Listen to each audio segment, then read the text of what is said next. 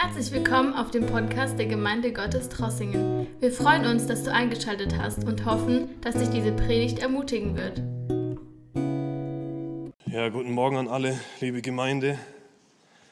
Ähm, ich will es nochmal sagen, es ist sehr schön und sehr, äh, sehr zum Segen im Hause Gottes sein zu dürfen. Uns kann man vielleicht auferlegen, dass wir voneinander den Abstand einhalten, dass wir Abstand halten voneinander, aber man kann uns nicht aufzwingen, einen Abstand von Gott zu nehmen, den Abstand von 1,50 Meter von Gott zu halten. Denn niemand kann uns zwingen, nur wir selber können den Abstand zu Gott festsetzen. Und wenn wir heute aber mit einem, mit einem gläubigen Herz hergekommen sind, dann können wir auch verstehen und erkennen, dass, Gott nicht nur, dass wir nicht nur Abstand von ihm haben, sondern dass er in uns wohnen kann. Gepriesen sei sein Name dafür. Äh, mich hat heute Morgen sehr berührt, als wir das Lied Lobe den, äh, Komm und lobe den Herrn, meine Seele sing gesungen haben. Äh, die Kinder hinten mir haben mit kräftiger Stimme mitgesungen und ich dachte an die Bibelstelle, als die Kinder, als Jesus in Jerusalem eingezogen war und die Kinder hinter ihm hergingen und gerufen haben, Hosianna, gelobt sei dem, der, da kommt im Namen des Herrn. Und als die Pharisäer dann zu Jesus gekommen sind und, ihm gesagt haben, äh, warum singen, sag, sag den Kindern, sie sollen ruhig sein, sag den Leuten, sie sollen ruhig sein. Und Jesus sagte, wisst ihr nicht, was geschrieben steht? Ich habe mir Lob von den, aus dem Mund der Kinder vorbereitet. Und dann dachte ich auch wiederum an die Bibelstelle, an der Jesus gesagt hat, wenn ihr nicht umkehrt und werdet wie die Kinder, dann könnt ihr nicht ins Reich Gottes kommen.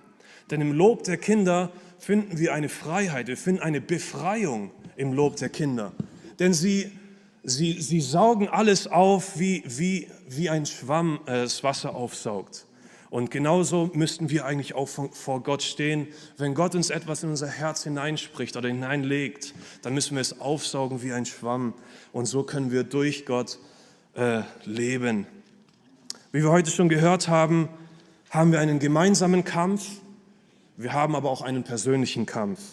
Also es geht um einen gemeinsamen, aber auch um einen persönlichen Kampf.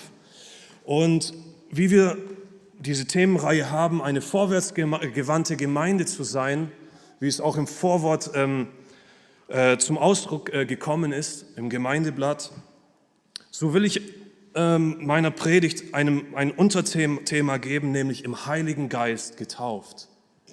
Im Heiligen Geist getauft. Und dazu möchte ich uns eine Bibelstelle lesen, nämlich aus dem 1. Korintherbrief, Kapitel 10, vom Vers 1 bis 4. Ich lese aus der Schlachter 2000 und hier stehen folgende Worte geschrieben. Ich will aber nicht, meine Brüder, dass ihr außer Acht lasst, dass unsere Väter alle unter der Wolke gewesen und alle durch das Meer hindurchgegangen sind. Sie wurden auch alle auf Mose getauft in der Wolke und im Meer.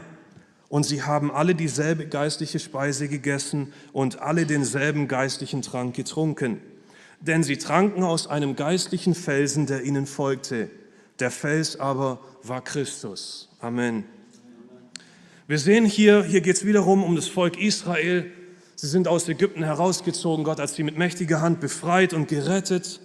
Und hier lesen wir, dass, dass unsere Väter, nämlich die Väter, die, die Väter Israels, alle durch, durch die, unter der Wolke waren und alle durchs Meer gegangen sind. Also da war keiner, der nicht unter der Wolke war, der nicht beschützt wurde vom Herr der Ägypter. Und da war auch keiner, der im Roten Meer ertrunken war oder umgekommen ist, sondern nur das Herr der Ägypter. Und wir lesen, dass sie durch, durch den Glauben dieses Rote Meer überquert haben mit trockenem Fuß. Ich weiß, die Wissenschaftler versuchen es so und so zu erklären, dass sie vielleicht doch nass geworden sind, dass sie vielleicht doch, dass das Wasser vielleicht doch äh, Kniehöhe hatte oder so. Aber wir wissen, dass unser Gott allmächtig ist und dass ihm nichts unmöglich ist. Und wir wissen auch, dass niemand umgekommen ist. So wie auch jemand sagte, es wäre sogar ein größeres Wunder, dass Gott das ägyptische Heer in so einem niedrigen Wasser ertrinken kann. Es wäre sogar noch ein größeres Wunder gewesen. Aber so wissen wir, dass das Volk Israel, dass alle durchs Rote Meer hindurchgezogen sind und alle ans andere Ufer gekommen waren. Und so lesen wir hier im Vers 2, sehr wichtig, sie wurden auch alle auf Mose getauft in der Wolke und im Meer. Dann stelle ich mir die Frage, warum sind sie auf Mose getauft worden? Warum sind sie nicht auf, auf den Namen Gottes getauft worden? Warum auf Mose? Mose war derjenige, der ihnen Mut zugesprochen hat. Sie sind immer zu Mose gekommen und haben gesagt, Mose, hinter uns ist das Heer der Ägypter, vor uns ist das Rote Meer. Was sollen wir tun? Und Mose hatte den Glauben, Mose hatte die Vision, Mose kam zu seinem Volk, von Gott gesandt, um sie aus Ägypten herauszuführen. Er wandte sich zu Gott und Gott hat ihm zu ihm gesprochen, ihm eine Antwort gegeben und ihm den Weg gezeigt. Und so sagte Mose, kommt, wir müssen weiterziehen, wir gehen durchs Rote Meer. Wir müssen einfach vorwärts gehen und vorangehen. So teilte sich das Rote Meer und das Volk Israel ging hindurch. Also wurde das Volk Israel auf den Glauben Moses getauft, denn auf sein Wort hin haben sie ihm gehorcht. Was blieb ihnen auch anderes übrig? Wenn sie sich versucht hätten zu wehren, wären sie vielleicht alle umgekommen. Aber Gott hat sie mit Absicht in diese Situation gebracht, damit sie, damit sie lernen, auf Gott zu vertrauen, damit sie lernen, damit jeder Einzelne sich prüfen kann. Deswegen, auf der einen Seite ist es ein gemeinsamer Kampf, auf der anderen Seite ein ganz persönlicher Kampf. Du und Gott allein. Gott sucht deinen Glauben an ihn. Denn es steht geschrieben, ohne, ohne Glauben ist es unmöglich, Gott wohl zu gefallen. Denn wie kann man jemandem wohlgefallen wollen, an dem man gar nicht glaubt? Eine Ehe besteht auch nur darin, wenn man, wenn man gegen, sich gegenseitig aneinander glaubt, einander vertraut, einander liebt und respektiert. Genauso ist es in der Beziehung zwischen uns und unserem Gott. Hier lesen wir also, dass sie durch, auf, auf den Namen Mose, also auf Mose getauft waren. Alle Stammesältesten, alle Väter, alle Mütter, alle Kinder. Ich glaube, den Kindern ist es leicht gefallen, denn sie, sind, sie haben nur ihren Eltern gefolgt. Und sie sind einfach nur mit, mitgelaufen und sie haben vielleicht nicht so viel davon mitbekommen. Aber was ich damit sagen möchte ist, wir können alle unseren Dienst haben, alle unsere Aufgaben haben. Wir können Gemeindeleiter sein, Älteste sein, wir können Jugendleiter sein, Kinderstundenleiter sein, wir können irgendeinen irgendein, ähm, körperlichen Dienst, einen, einen Dienst in, äh, sich um die Gemeinde zu kümmern, Hausmeisterdienst, alles, also alles Erdenkliche. Alle Dienste sind ja dem Herrn geweiht, auch besonders der Dienst der Eltern, von Vater und Mutter gegenüber ihren Kindern.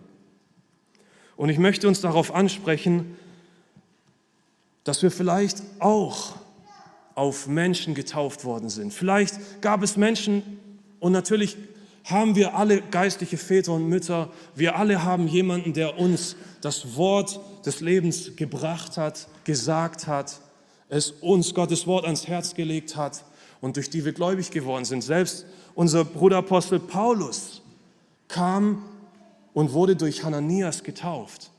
Hananias kam zu ihm und hat ihm die Augen geöffnet, denn er wurde auch von Gott gesandt und hat von ihm den Auftrag bekommen. Und so war er derjenige, der ihn quasi zu Gott geführt hat, obwohl Gott ihm natürlich persönlich auf dem Weg nach Damaskus erschienen war. Und so haben wir vielleicht auch ähm, Glaubensväter, Glaubensmütter, die uns immer wieder ermutigen, die uns immer wieder sagen, halte fest, sei standhaft. Vielleicht, vielleicht haben wir auch oder sind wir Teil einer anderen Vision, nicht unserer eigenen, nicht nur unserer eigenen, sondern auch die Vision der gesamten Gemeinde. Wir wollen eine vorwärtsgewandte Gemeinde sein. Und ich meine, wir, die wir in dieser Gemeinde sind, wollen doch ein Teil davon sein und müssen auch ein Teil davon sein. Denn der Leib Christi, der ist zusammengefügt.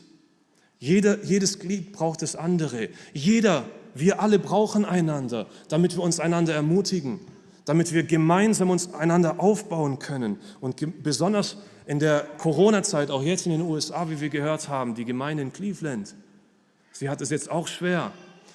Sie müssen sich einander ermutigen über andere Wege, nicht mehr direkt, nicht mehr live. Und es ist aber sehr, sehr wichtig, in einem Live-Kontakt mit dem Herrn zu sein, mit Gott zu sein, mit ihm eine lebendige Beziehung zu führen. Denn er ist derjenige, der dich auch durch schwere Zeiten bringen kann. Er ist derjenige, der letztendlich deinen persönlichen Kampf ausmacht. Gepriesen sei der Name Gottes, dass er uns nie im Stich lässt. Denn Jesus sagt, ich bin bei euch alle Tage bis an der Weltende. Sein Name sei dafür gepriesen und gelobt. Also wir lesen hier im Vers 5 die erste Hälfte, aber an der Mehrzahl von ihnen hatte Gott kein Wohlgefallen. Das heißt, wir können Mitglieder sein, wir können getauft sein, wir können sogar das Abendmahl nehmen und können doch keine persönliche Beziehung mit Gott führen. Denn hier steht es geschrieben, alle gingen, alle waren unter der Wolke, sie wurden alle, sie gingen alle durchs Rote Meer und kamen auch alle trockenen Fußes am anderen Ufer an. Wir können auch alle gemeinsam an einer Vision festhalten, das ist gar kein Problem. Eine neue Gemeinde zu bauen, eine neue Gemeinde zu gründen und gemeinsam an, an etwas zu arbeiten, gemeinsam durch Krisen zu gehen, wie wir es äh, vor ähm, ein paar Tagen im Check-up-Seminar hatten. Ein, übrigens ein sehr gutes Seminar, sehr hilfreich. Wir können gemeinsam an etwas festhalten, aber trotzdem zählt unser persönlicher Kampf. Trotzdem reicht es nicht aus. Wir brauchen etwas, denn an der Mehrzahl vom, aus dem Volk Israel hatte Gott kein Wohlgefallen. Und darauf möchte ich näher eingehen. Das bedeutet, eine Krise, eine Krise bedeutet nicht unbedingt etwas Negatives. Wir verbinden immer das Wort Krise mit irgendetwas Negatives. Es ist aber nicht immer etwas Negatives, es kann was sehr, sehr Positives sein. Wie zum Beispiel die Geburt eines Kindes. Es ist ein Prozess. Neun Monate in der Regel ist es im Bauch der Mutter und dann kommt es zur Welt. Ich darf auch äh, ein glücklicher Vater sein und man hat mich nicht beglückwünscht, als, als, als meine Frau schwanger war, sondern man hat mich beglückwünscht, ein Vater zu sein, als das Kind auf die Welt gekommen ist. Dann war der Prozess abgeschlossen. Dann konnten wir unser Kind willkommen heißen auf Erden. Da hat das Kind das, das, äh, das, die Augen ähm, der Welt geöffnet, sage ich jetzt mal. Und so genau ist es ein Prozess, die Neugeburt zu Gott zu finden, diese Beziehung mit dem Herrn, ist ein Prozess. Denn es kommt nicht nur darauf an, dass wir den Geist Gottes haben. Also hier lesen wir ja, Gott war durch den Engel bei dem Volk Israel und im Vers 4 lesen wir, der Fels war Christus. Das heißt, der Geist Gottes war mit dem Volk Israel. Der Geist Gottes war da. Die Bedingungen waren da. Die Frage stellt sich nur, wer hat sich dem Geist Gottes zur Verfügung gestellt?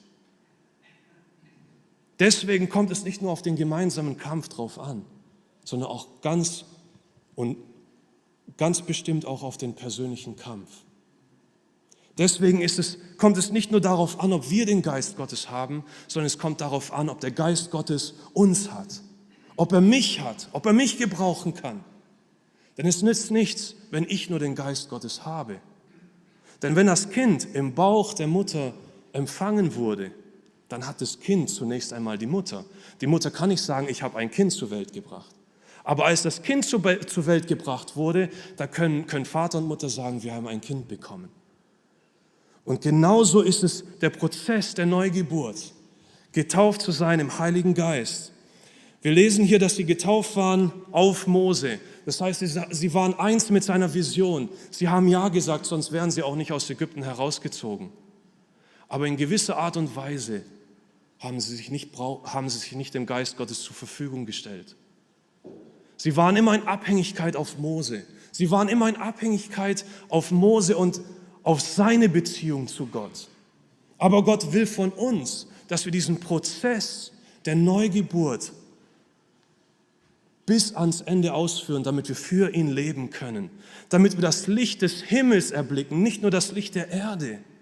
Jeder von uns hat das Licht der Erde erblickt, die wir hier sind. Aber wir wollen auch das Licht des Himmels erblicken. Denn Jesus sagte zum, ähm, in Johannes Kapitel 3 zum Nikodemus, ab Vers 5, Wahrlich, wahrlich, ich sage dir, wenn jemand nicht aus Wasser und Geist geboren wird, so kann er nicht in das Reich Gottes eingehen. Was aus dem Fleisch geboren ist, das ist Fleisch. Und was aus dem Geist geboren ist, das ist Geist. Wundere dich nicht, dass ich dir gesagt habe, ihr müsst von neuem geboren werden. Der Wind weht, wo er will, und du hörst sein Sausen wohl. Aber du weißt nicht, woher er kommt und wohin er geht. so ist jeder, der aus dem Geist geboren ist. Ich lese hier weiter. Nikodemus antwortete und sprach zu ihm, wie kann das geschehen? Jesus erwiderte und sprach zu ihm, du bist der Lehrer Israels und verstehst das nicht? Das heißt, Nikodemus wollte alles menschlich sehen, alles fleischlich sehen. Wie kann das funktionieren, geistlich geboren zu sein? Und Jesus sagte ihm, Glaubt ihr nicht, wenn ich euch von irdischen Dingen sage? Wie werdet ihr glauben, wenn ich euch von himmlischen Dingen sagen werde? Wahrlich, hier steht im Vers 11, wahrlich, wahrlich, ich sage dir, wir reden, was wir wissen und wir bezeugen, was wir gesehen haben, und doch nehmt ihr unser Zeugnis nicht an. In der anderen Stelle sagte Jesus, ehe Abraham war, war ich. Und die Pharisäer wollten schon die Steine aufheben, um ihn zu steinigen, denn sie dachten, es wäre Gotteslästerung. Wer bist du, der du es sagen kannst? Du bist nicht einmal 50 Jahre alt, nicht einmal 40 Jahre alt und kannst sagen, du hast Abraham gesehen? Wir lesen ja hier im Vers 4 im 1. Korinther 10, dass Jesus mit ihnen war, der Fels, der mit ihnen ging. Es war Jesus. Er war die ganze Zeit beim Volk Israel. So wie er beim Volk Israel war, war auch damals bei Abraham. Und Jesus redet hier mit Nikodemus über die Neugeburt. Und er redet hier und sagt, so wie ein Mensch vom Fleisch geboren wird, muss er auch im Geist geboren werden. So wie ich schon sagte, müssen wir das Licht des Himmels erblicken, damit wir durch den Geist leben und nicht durchs Fleisch. Denn alles in dieser Welt ist, wie wir sagen, es ist sichtbar, wir können Dinge anfassen, wir können Dinge riechen, wir können ähm, Dinge fühlen. Also es ist alles, äh, sage ich jetzt mal, virtuell gesehen, alles sehr re real in dieser Welt. Aber oft können wir nichts damit anfangen mit der geistlichen Welt. Es ist irgendwie so fern von uns. Wenn du vielleicht äh, noch nie etwas davon gehört hast, kommt es dir vielleicht komisch vor, wenn man von der geistlichen Welt redet. Aber es gibt eine unsichtbare geistliche Welt. Es gibt auch in dir einen Geist, dein Geist, der dich antreibt, Dinge zu tun, die du tust. Denn niemand hat deine Gedanken gesehen. Niemand kennt deine Ideen. Niemand hat deine Idee gesehen. Die Idee für dein Leben.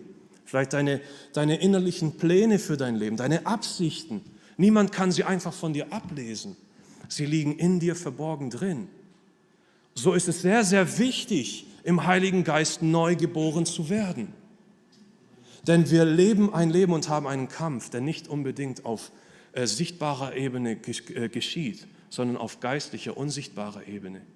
Denn Paulus schreibt uns im Galaterbrief, ich öffne heute mehrere Bibelstellen, verzeiht mir deshalb, aber ich will sie lieber lesen, anstatt sie selbst zu äh, zitieren. Ich lese aus dem Galaterbrief, Kapitel 5, Vers 16 und 17. Ich sage aber, wandelt im Geist, so werdet ihr die Lust des Fleisches nicht vollbringen. Denn das Fleisch gelüstet gegen den Geist und der Geist gegen das Fleisch. Und diese widerstreben einander, sodass ihr nicht das tut, was ihr wollt. Also Paulus sagt hier, wir tun eigentlich nicht das, was wir wollen. Oft wollen wir etwas, schaffen es aber nicht. Uns fehlt die Kraft. Wir sagen, uns fehlt einfach die Kraft. Wir sagen dann, ich kann es einfach nicht tun. Ich bin vielleicht der falsche äh, Mensch dafür, ich bin vielleicht falsch gebaut oder nicht dafür geeignet für diesen oder jenen Dienst. Das ist natürlich klar, dass wir alle unterschiedlich sind. Aber wir alle, alle haben einen gemeinsamen Feind. Das ist unser Fleisch, unser sündhaftiges Fleisch. Und wir müssen dagegen ankämpfen, damit wir uns der andre, auf der anderen Seite Gott zur Verfügung stellen. Der Sieg und, und der Kampf liegt hier nicht darin, dass wir es direkt mit dem Satan zu tun haben, sondern der Kampf liegt hierin, wie Jakob den Kampf hatte zwischen mir, zwischen dir und zwischen Gott. Gott sagt dir und Gott sagt mir heute Morgen, wie sehr glaubst du an mich? Wie sehr stellst du dich mir zur Verfügung? Du sagst, du glaubst an mich, du sagst, du gehörst mir, doch ich frage, wie sehr vertraust du mir? Wie sehr glaubst du an mich und wie sehr, wie folgst du mir? Diese Fragen hat Jesus auch gestellt. Wer sein Kreuz nicht auf sich nimmt und mir nachfolgt, der kann nicht mein Jünger sein.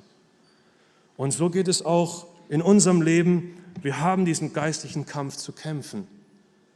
Diese, diese, diese, innere, diese innere Natur, diese menschliche Natur, die uns manchmal auch zu Kurzschlüssen bringt, zu Kurzschlussreaktionen.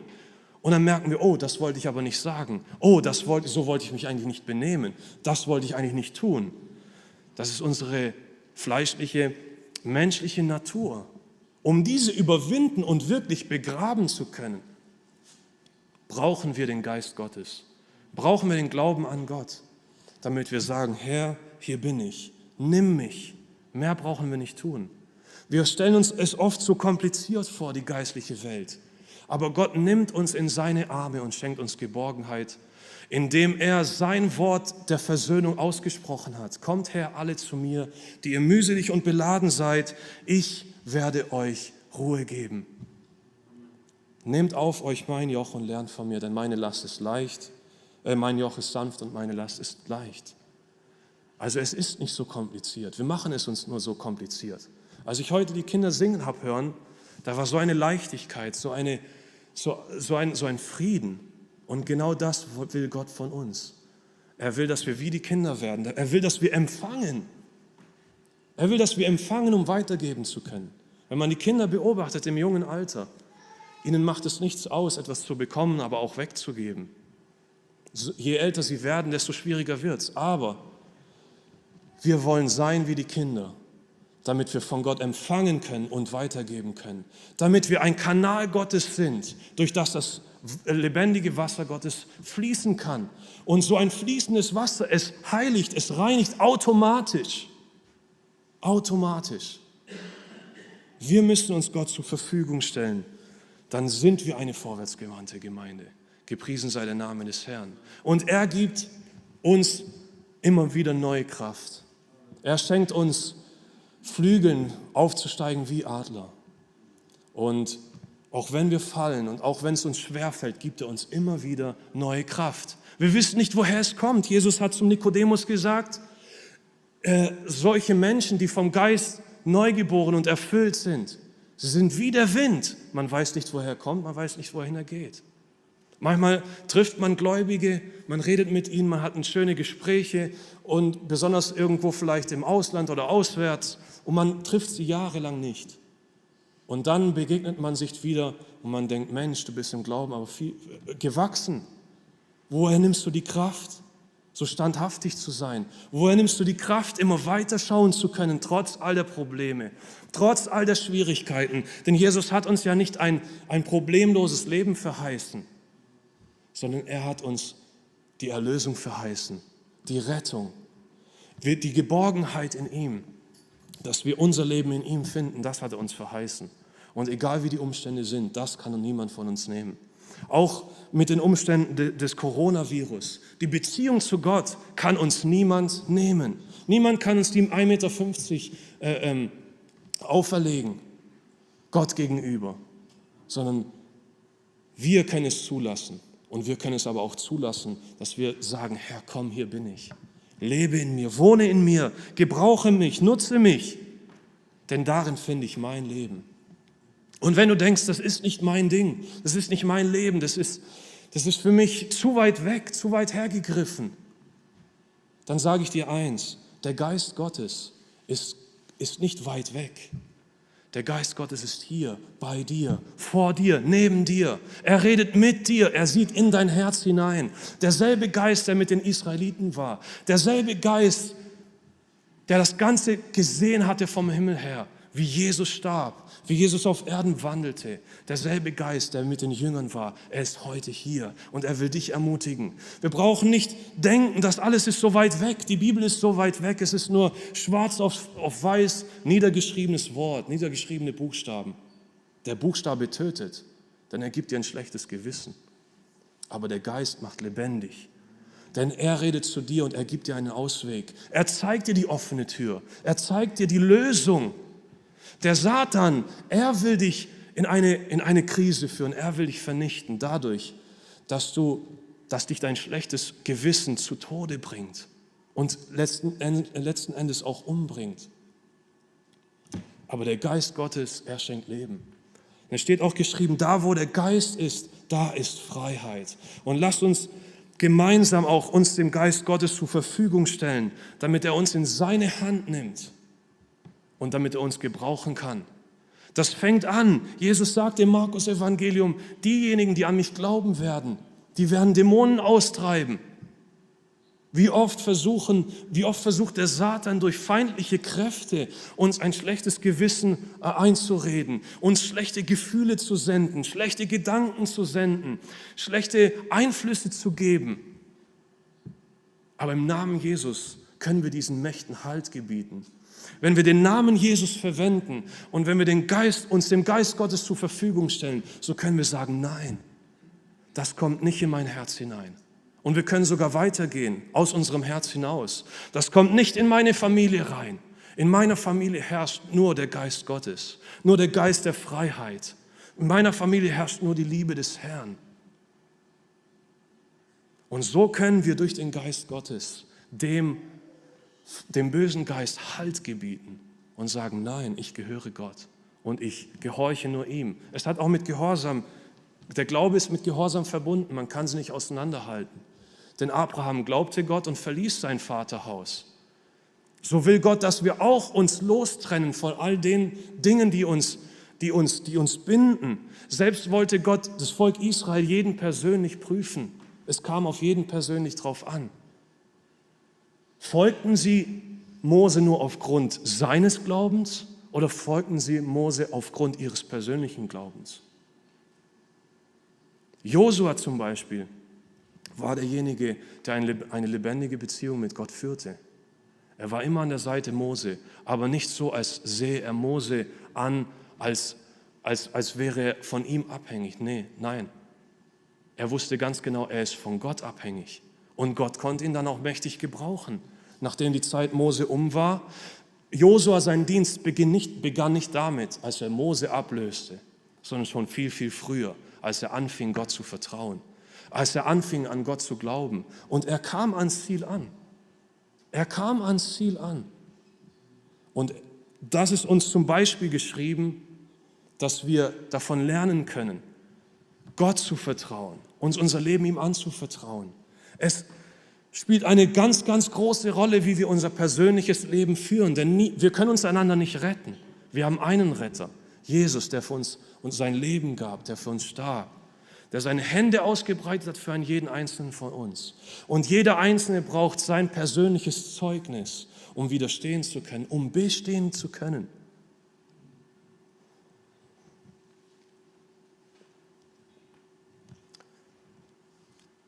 Deswegen sagte Jesus in Johannes Kapitel 20 im Vers 21, wie der Vater mich gesandt hat oder gesendet hat, so sende ich euch.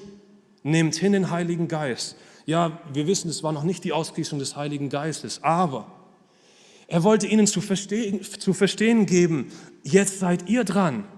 Es war meine Zeit und meine Zeit ist gekommen, dass ich zum Vater gehe. So wie der Vater mich gesandt hat, das ist Vergangenheit, sogar abgeschlossene Vergangenheit. So sagte Jesus oder gesendet hat, so sagte Jesus, so sende ich euch. Und dazu brauchen wir den Heiligen Geist. Denn im 1. Korinther 10, um nochmal zurückzukommen auf meine Bibelstelle, steht es in der ersten, äh, in der ersten, ähm, ersten Vers geschrieben, ich will aber nicht, meine Brüder, dazu gehören auch die Schwestern, dass ihr außer Acht lasst, also dass wir es nicht berücksichtigen. Wir dürfen es nicht einfach unberücksichtigt lassen, ähm, dass wir getauft werden müssen getauft und eine lebendige Beziehung zu Gott haben müssen. Nicht allein auf unsere Eltern, dass wir glauben, weil unsere Eltern glauben. Nicht allein auf den Pastor, weil wir, glauben, dass, weil wir an, äh, daran glauben, dass er an Gott glaubt. Sondern Gott will und fordert uns heraus, dass wir neu geboren werden in ihm. Dass wir eine, unsere Identität und unsere Persönlichkeit in ihm finden. Jesus sagt, wer sein Leben verliert, der wird es in mir, um meinetwillen, der wird es wiederfinden. Doch wer sein Leben versucht zu gewinnen, wenn du versuchst, dein Leben festzuhalten mit deiner eigenen Hand, dann wirst du es verlieren. Denn es gehört nicht dir. Es gehört dorthin zurück, woher es gekommen ist, zu Gott. Und was wird dann Gott sagen über dich und dein Leben? Hast du dein Leben Gott geweiht? Gehörst du ihm? Kannst du nicht nur sagen, ja, ich glaube an Gott und ich habe Gott in meinem Herzen oder ich habe den Heiligen Geist, sondern die Frage stellt sich auch, hat der Heilige Geist dich? Hat der Heilige Geist dich? Denn in Römer sagt Paulus, die der, äh, äh die, der Gottes treib, die, die der Geist Gottes treibt oder die der Geist Gottes bewegt, die sind Gottes Kinder. Die sind wahrhaftig Jünger Gottes, weil sie das ins Praktische umsetzen, was sie von Gott auf ihr Herz gelegt bekommen. Denn der Glaube bleibt nicht nur tot, indem er nichts tut, sondern der Glaube, er, er, er lebt, er ist lebendig. Und der Geist Gottes will, will, will dich in seine Hand nehmen. Jesus sagt dem Markus auch noch weitere Dinge, nicht nur Dämonen auszutreiben, in neuen Sprachen reden, in neuen Zungen zu reden. Wir lesen es in der Apostelgeschichte, wie die, wie die Apostel da, äh, äh, da saßen in der Gemeinschaft und der Geist Gottes kam wie ein Wind und er erfüllte sie und sie fingen an, in neuen Sprachen zu reden. Wisst ihr, was es ist? Sie mussten so werden wie die Kinder. Sie mussten es zulassen, dass der Geist sie in Besitz nimmt. Es ist, es ist nichts, wovon man Angst haben sollte. Denn die Taufe bedeutet, du hast den Geist und der Geist hat dich. Das bedeutet, im Wasser eingetaucht zu sein und herauszusteigen. Du im Wasser und das Wasser auf dich und in dir. Das heißt, komplett verknüpft mit in dem Herrn. Eine Beziehung ist nicht nur eine einseitige Sache, sondern eine, eine zweiseitige Sache. Es sind zwei Hände, die sich gegenseitig die Hand geben. Und Gottes Vertrag oder Gottes Angebot ist, dass er uns im Heiligen Geist hineintauchen möchte, taufen möchte. So wie wir im Wasser getauft werden, werden wir auch in Gottes Geist hineingetaucht. Das bedeutet, der Prophet ging auch ins Wasser. Das Wasser ging ihm bis zu den Knöcheln, bis zum Knie, bis zur Hüfte. Aber Gott sagte immer, geh weiter rein, geh weiter rein. Und irgendwann mal spürt er den Boden unter den Füßen nicht mehr und so wurde er getragen vom Wasser. So will, das, so will Gott, dass der Geist Gottes uns trägt. Denn dann sind wir wie der Wind. Man weiß nicht, woher er kommt und wohin er geht. Deswegen, ich habe mir oft die, äh, äh, als ich äh, klein war, habe ich mir oft die Frage gestellt, warum hat Gott, Jesus uns den Heiligen Geist als Tröster gegeben? Oder wir nennen ihn auch oft als Tröster. Ich habe es immer damit verbunden mit Schwierigkeiten. Wenn wir Schwierigkeiten haben, so kommt der Geist Gottes und tröstet uns. Wenn wir Probleme haben, kommt der Geist Gottes und tröstet uns. Nein. Nicht in erster Linie dafür ist uns der Geist Gottes gegeben sondern der Geist Gottes ist uns dazu gegeben, damit wir von einer Kraft zur anderen gehen. Wenn auch unser Krug leer wird, müssen wir Gott vertrauen und er wird diesen Krug füllen. Er wird uns immer neue Kraft geben. Er wird uns immer eine Lösung geben. Er wird uns immer eine offene Tür zeigen. Denn so führt er uns ins verheißene Land. So kommen wir ans Ziel. Wir brauchen nicht denken, der Glaube ist etwas für morgen. Der Glaube kann nicht auf morgen aufbewahrt werden. Der Glaube ist hier und jetzt. Die Möglichkeit, die du hier und jetzt hast, etwas zu bewirken, etwas zu ändern, dich gebrauchen zu lassen, neue Entscheidungen zu treffen. Denn die nächste Minute ist dir nicht garantiert, ob du noch daran glauben kannst. Der Glaube ist immer die Gegenwart. Immer die Gegenwart. Und wir sind jetzt noch in, dieser, in diesem Zeitfenster. Wir leben in diesem Zeitfenster der Gnade, des Glaubens. Und wir haben noch die Möglichkeit, uns hineintauchen zu lassen in den Heiligen Geist. Auf Kranke werden sie ihre Hände auflegen und sie werden gesund werden. Wann haben wir letztes, äh, äh, äh, zuletzt äh, auf Kranke Hände aufgelegt? Vielleicht du als Vater auf deinen kranken Sohn, bevor du zum Arzt gehst.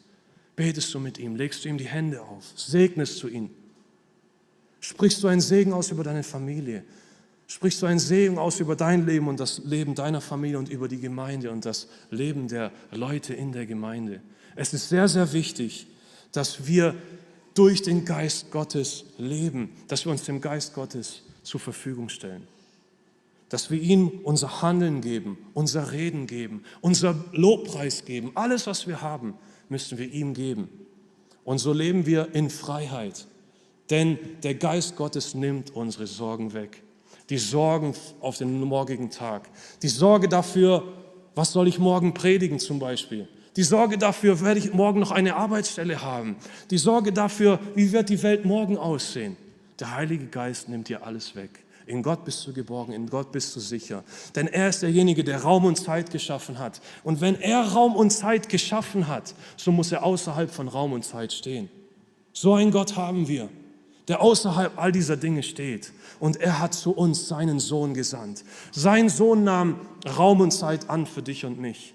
Sein Sohn, stellt euch vor, er hat sich mit, sagen wir mal, mit einer bestimmten Zeit, diese 33 Jahre, eingela darauf eingelassen. Ein ewiger Gott, der keine Zeit, der sich noch nie der Zeit unter, untertan gemacht hat, hat sich all diesen Dingen unter, unterstellt, damit er uns herausholt aus diesem temporären, aus diesem, aus diesem äh, ähm, gleichgültigen Leben. Was machen wir heute, was werden wir morgen tun? Und einfach dieses gleichgültige Leben. Wir wissen, dass es uns keinen Frieden bringt. Es bringt uns irgendwelche Bedrückungen.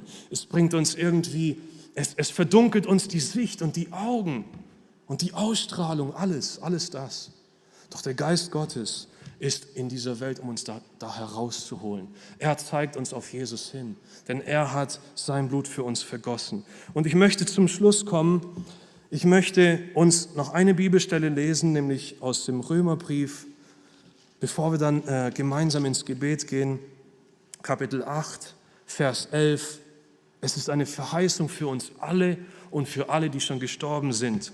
Wenn aber der Geist dessen, der Jesus aus den Toten auferweckt hat, in euch wohnt, so wird derselbe, der Christus aus den Toten auferweckt hat, auch eure sterblichen Leiber lebendig machen durch seinen Geist, der in euch wohnt. Amen.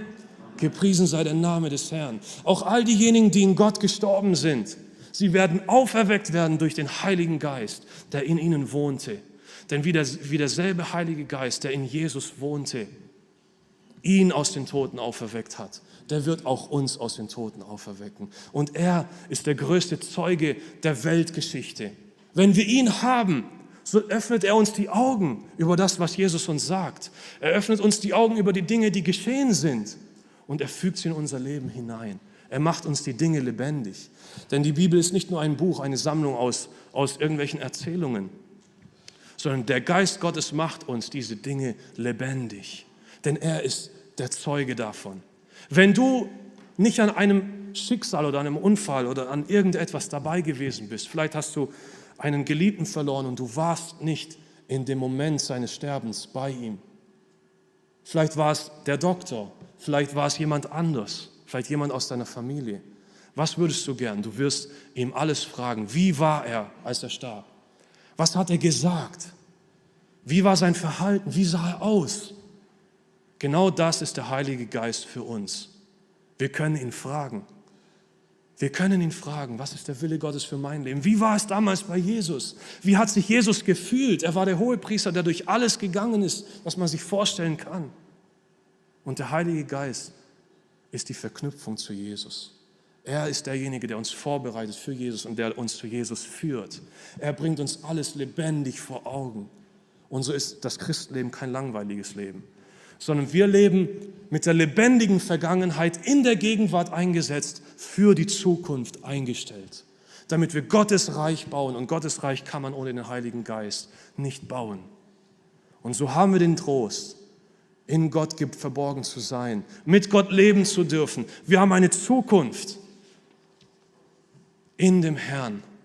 Und so sind wir und wollen wir auch weiterhin eine vorwärtsgewandte Gemeinde sein, indem wir uns vor Gott beugen und sagen, Herr, hier bin ich, nimm mich.